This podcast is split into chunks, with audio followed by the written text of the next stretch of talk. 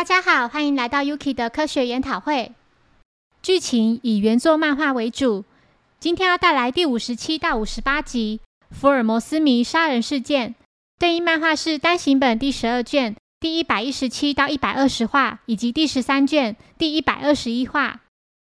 小二郎、小兰及柯南来参加夏洛克·福尔摩斯爱好者的旅行团，和他们同行的有高中体育教师川金裕夫。车站站务员藤泽俊明、图书馆管理员清水奈奈子，以及旅馆职员岩井仁美。几人要入住的旅馆位在一处高耸的悬崖边。刚来到旅馆，一名叫户田玛利亚的占卜师拉住柯南的手，觉得他似乎藏有一个很大的秘密。他请柯南千万要小心，否则秘密可能马上就会被某个人给识破了。旅馆的主人金谷玉之前来迎接大家，并说自己就是策划这次旅行的人。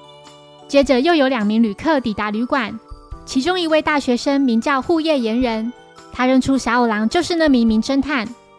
和他一同前来的女子名叫大木林子，他认为小五郎根本无法与福尔摩斯相提并论，要达到福尔摩斯的高度，仍是望尘莫及。听到此话的小五郎感到相当气愤。柯南请他不要太过计较，毕竟对手是福尔摩斯。小五郎大吼着：“福尔摩斯算什么？我怎么会输给一个只存在于纸上的人？”在众人得知眼前这名小男孩的名字叫做柯南的时候，感到非常兴奋。柯南笑着说：“家父是柯南道尔的书迷，所以取了这个名字，自己也很喜欢呢。”小兰看到柯南这么喜爱福尔摩斯，觉得跟那家伙非常像。那个既臭屁又骄傲，而且热爱推理，是个不折不扣的福尔摩斯迷，音痴，足球的功夫一流，还有日前跟我比赛获胜了之后就不告而别的工藤新一，对不对？几人看到关西的名侦探服部平次竟然也出现在这里，平次表示自己不是福尔摩斯迷，只是觉得或许能在这样的场合遇到工藤新一，自己更欣赏艾勒里昆恩。金谷老板看全员都到齐了，便开始说明这几天的行程安排。明天晚餐结束后，将进行超高难度的推理问答，满分的人可以获得福尔摩斯首次问世柯南道尔的成名作《写字的研究》第一版珍藏书。在此之前，要请各位证明自己有多崇拜福尔摩斯，为此准备了福尔摩斯一千问。缴交期限是明天晚餐之前。只有分数在九百九十分以上的人才可以参加晚餐后的推理问答。凌晨四点，柯南人精力充沛地解题。福尔摩斯与莫里亚蒂教授一起跌落山谷里是几年几月几日？他马上就写出答案为一八九一年五月四日。五月四日也是新一的生日。下一题，请正确写出作品中出现的跳舞的小人的全部暗号。时间很快来到隔天午夜十二点零五分，众人到目前为止都没有看到老板的人影。其中有几人已经不想再等待，决定回房间睡觉。这时，大学生岩人注意到他们乘坐的车竟然在旅馆外头缓缓地往前移动。坐在驾驶座上的人正是老板，车子正驶向前方悬崖。平次及柯南立刻冲出去追车，平次用力地敲着车窗。柯南用手抓着后照镜，不管他们怎么叫喊老板，老板都没有任何回应。柯南注意到车子的仪表板上被盖着一件毛毯，又听到有个奇怪的声音。接着车子加速冲向悬崖，最后坠落，引发爆炸。柯南观察着刚才车子在地板上留下的轮胎痕迹，再度和平次撞到一起。平次想起先前在外交官事件中。这个小鬼也同样在自己找寻线索时彼此相撞。之后，众人发现旅馆内的电话全都被破坏，连那本珍藏书也不见了。平次提到，车库里的车，油箱里的油漏光，电瓶也没有电，根本发动不了。凶手根本就是要将所有人留在这间旅馆里，或许还想进行下一场杀人行动。俊明提出可以调阅旅馆内的监视器。仁美却表示那些都是假的，只是为了避免大家作弊才安装的。林子突然放声大笑，并说：“哈哈哈，我已经知道凶手的身份以及他所使用的手法。更掌握了决定性的证据。我给那个人十分钟考虑，如果不想被揭发，就俯首认罪吧。说完便去上厕所。阉人感到有些紧张，认为他单独行动太过危险了，决定跟在他身后。俊明无奈地觉得，就算有个名侦探在现场，也毫无用处，就这样被一个外行的女子给超越了。小五郎感到相当不屑，认为他根本是故弄玄虚。平次及柯南并不这么想，两人笃定林子一定是发现了什么他们不知道的线索。小兰突然想起，林子在白天时有些不对劲，他一看到自己就慌慌张张地把类似纸张的东西藏在身后，或许是昨晚收到的那份福尔摩斯的测验题吧。玛利亚提到，林子好像也没有吃午餐。平次询问仁美：“昨天没吃午餐的人，除了林子之外，还有谁呢？”仁美回复：“还有岩人及奈奈子。林子和岩人好像是情侣，可是睡在不同的房间。”柯南询问岩人：“昨天中午时，林子有没有到他的房间里呢？”岩人回复：“没有，自己一直都待在房间里写测验题，这期间并没有人来打扰。”平次与柯南知道。林子肯定是在某个人的房间里看到了和命案相关的重大线索。时间已经过去二十分钟了，林子还没有从厕所回来，众人担心他可能出事了，决定上前关心。林子毫发无伤地从厕所里走出，并表示经过好好的思考过后，已经知道凶手的这件事似乎是自己搞错了。平次和柯南觉得事有蹊跷，为何他的态度会有如此大的转变呢？后来，林子决定去外头散步。他认为不会再有杀人事件了。不久后，车库发生了爆炸，众人火速赶往现场，烈火正呱呱喳喳地燃烧着。平次及柯南听到俊明正喃喃自语地说：“拜托，快点灭火，否则那本书……”火势扑灭后，众人不断地叫喊着林子，希望他平安无事。当俊明打开车门，惊愕地发现车内有具焦尸，从衣着跟体型看来，推测这应该就是林子。回到旅馆后，俊明神情紧张地拿出一张卡片，并说这是在昨晚回房的时候看到他夹在门缝里的。卡片上写着：“想要那本书的话，明天早上五点过来车库，那本书就放在后座的椅子下方。”小五郎提到，车库是在四点半左右起火的。他觉得肯定是旅馆老板在大家的房门上都夹着卡片，看谁因为贪心而先去拿那本书，谁就会因此被烧死。但是玛利亚跟奈奈子却说他们并没有收到卡片。平次已经受够了，他觉得毛利大叔只会把事情愈弄愈糟而已。小兰认为他真没礼貌，家父每次都是很顺利破案的，时常会以一副睡着的模样。所以大家都叫他沉睡的小五郎。此时突然停电，俊明赶紧点了打火机。平次跟柯南注意到，在黑暗中有人正拿着一个碎冰锤，准备刺向俊明。接着灯光又再度亮起，所有人看到屋内的窗户被人打破了。于此，平次与柯南两人终于知道凶手是谁，以及他是如何做到人在屋子里还能让车库起火的方法。小五郎断定凶手一定就是老板，俊明也深信不疑。